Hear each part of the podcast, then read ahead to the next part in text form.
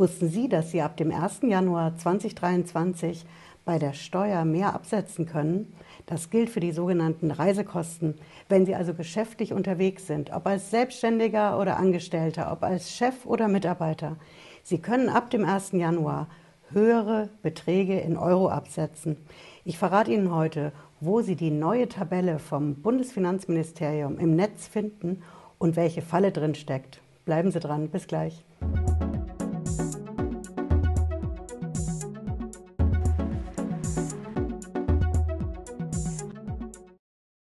Hallo und herzlich willkommen. Ich bin Patricia Lederer, ich bin Rechtsanwältin in der Frankfurter Steuerrechtskanzlei TexPro. Es ist wahr, das Bundesfinanzministerium hat die neuen Zahlen rausgegeben für die Reisekosten, für die Geschäftsreisen. Wir hatten ja letztes Jahr da eine kleine Pause, denn normalerweise kommt das jedes Jahr neu raus mit immer neuen, höheren Beträgen in Euros, die Sie von der Steuer absetzen können. Und wir hatten so eine kleine Corona-Pause. Da hat auch das Bundesfinanzministerium gesagt, okay, die alten Zahlen gelten weiterhin, aber jetzt haben wir neue. Und ich zeige Ihnen, wo Sie die im Netz finden. Sie wissen es, ne? Ich habe es in der Videobeschreibung auch drin, die Quelle. Und das gute Stück hier, das nennt sich BMF-Schreiben. Sie sehen das hier, Bundesfinanzministerium der Finanzen oben links. Das Schreiben ist schon rausgekommen am 23. November 2022 und nennt sich eben steuerliche Behandlung von Reisekosten und Reisekostenvergütungen bei betrieblich und beruflich veranlassten Auslandsreisen ab 1. Januar 2023. Das bedeutet also, es gilt sowohl für Selbstständige, das ist die betriebliche Reise, als auch für Angestellte. Das ist die beruflich veranlasste Auslandsreise. Und es kommt ein bisschen Einleitungssprache, aber letzten Endes die Zahlen in Euros, das Geld, ne? das kommt hier. Hier sehen Sie das, da fängt die Tabelle an. Die ist sortiert nach Ländern. Hier, hier links in der Spalte, streng alphabetisch, fängt an mit Afghanistan. Und dann haben Sie hier in den rechten Spalten, erstes Mal hier, die Pauschbeträge für die Verpflegungsmehraufwendungen.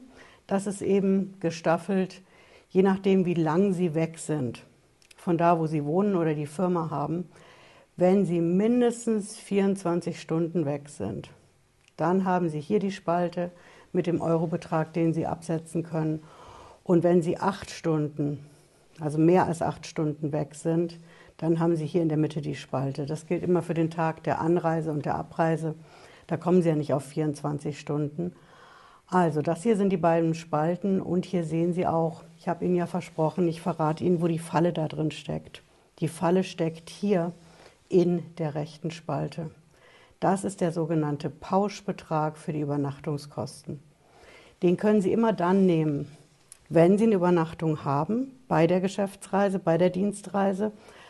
Der macht natürlich Sinn, wenn das Hotel oder die Pension, das Airbnb günstiger ist als diese Pauschale. Wir nehmen jetzt hier zum Beispiel mal ein Land wie, schauen Sie hier, Belgien. Da ist ja momentan viel los bei der EU, also fahren wir da mal hin. Und da können Sie 141 Euro Übernachtungspauschale pro Tag von der Steuer absetzen. Und diese 141 Euro machen natürlich eben Sinn, wenn ja, weniger als 141 Euro pro Nacht anfallen, zum Beispiel im Airbnb.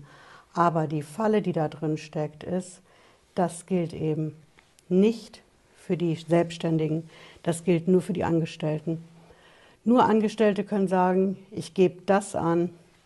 Selbstständige, Unternehmer, Chefs, die können das nicht von der Steuer absetzen. Und für die Angestellten, da ist die Vorstellung eben beim Bundesfinanzministerium, die können diese 141 Euro auch nicht von der Steuer absetzen, aber sie können sie in der Reisekostenabrechnung angeben, die sie in der Firma einreichen. Wenn Sie eine Dienstreise haben als Angestellter in einer Firma, dann können Sie sich ja die Reisekosten erstatten lassen und da können Sie eben sagen, okay, ich habe günstiger gewohnt, ich habe mir was günstigeres selber besorgt und will aber diese 141 Euro in dem Beispiel haben, weil sich das für mich mehr lohnt. Und wenn Sie jetzt sagen, ach nee, Frau Lederer, das geht ja wohl nicht. Am Anfang haben Sie noch gesagt, das gilt ja für die betrieblichen Reisekosten und die beruflichen. Das müsste doch bedeuten, dass diese Übernachtungspauschale Selbstständige und Angestellte absetzen können und eben nicht nur Angestellte sich von der Firma erstatten lassen können. Wo ist denn dafür die Quelle? Schauen wir noch mal ein Stückchen weiter oben und da finden Sie das. Hier oben steht das. Hier steht vom Bundesfinanzministerium die Pauschbeträge für Übernachtungskosten, eben in dieser rechten Spalte, sind ausschließlich in den Fällen der Arbeitgebererstattung anwendbar. Das ist das Keyword und deswegen funktioniert die Übernachtungspauschale nicht, wenn Sie die ganze Sache nicht von der Firma erstattet bekommen, sondern von der Steuer absetzen wollen. Da gilt dann eben hier die Ansage vom Bundesfinanzministerium, die heißt, für den Werbungskostenabzug sind nur die tatsächlichen Übernachtungskosten maßgebend, also nicht die Pauschale. Und das Ganze gilt eben entsprechend für den Betriebsausgabenabzug, also für die Selbstständigen und die Gewerbetreibenden in Deutschland. Aber Sie können in jedem Fall, und das ist mir wichtig, dass Sie das wissen, diese neuen Verpflegungspauschalen, wenn Sie 24 Stunden am Tag nicht bei Ihrer Wohnung oder Ihrer Firma sind oder mehr als acht Stunden weg sind, dann können Sie ab dem 1. Januar 2023 die neuen Verpflegungspauschalen absetzen, wenn Sie im Ausland geschäftlich reisen. Wenn Sie jetzt wissen wollen, wie Sie die Geschäftsreise, die Dienstreise am allerbesten bei der Steuer absetzen und am meisten rausholen bei der Steuer, weil Sie vielleicht im Urlaub dann doch gearbeitet haben, dann schauen Sie sich mein Video dazu an, da erkläre ich das ganz genau. Ja, ich hoffe, Sie haben was mitgenommen heute und wir sehen uns Montag, Freitag 18.30 Uhr wieder, wenn Sie mögen. Bis dahin, machen Sie es gut. Ciao.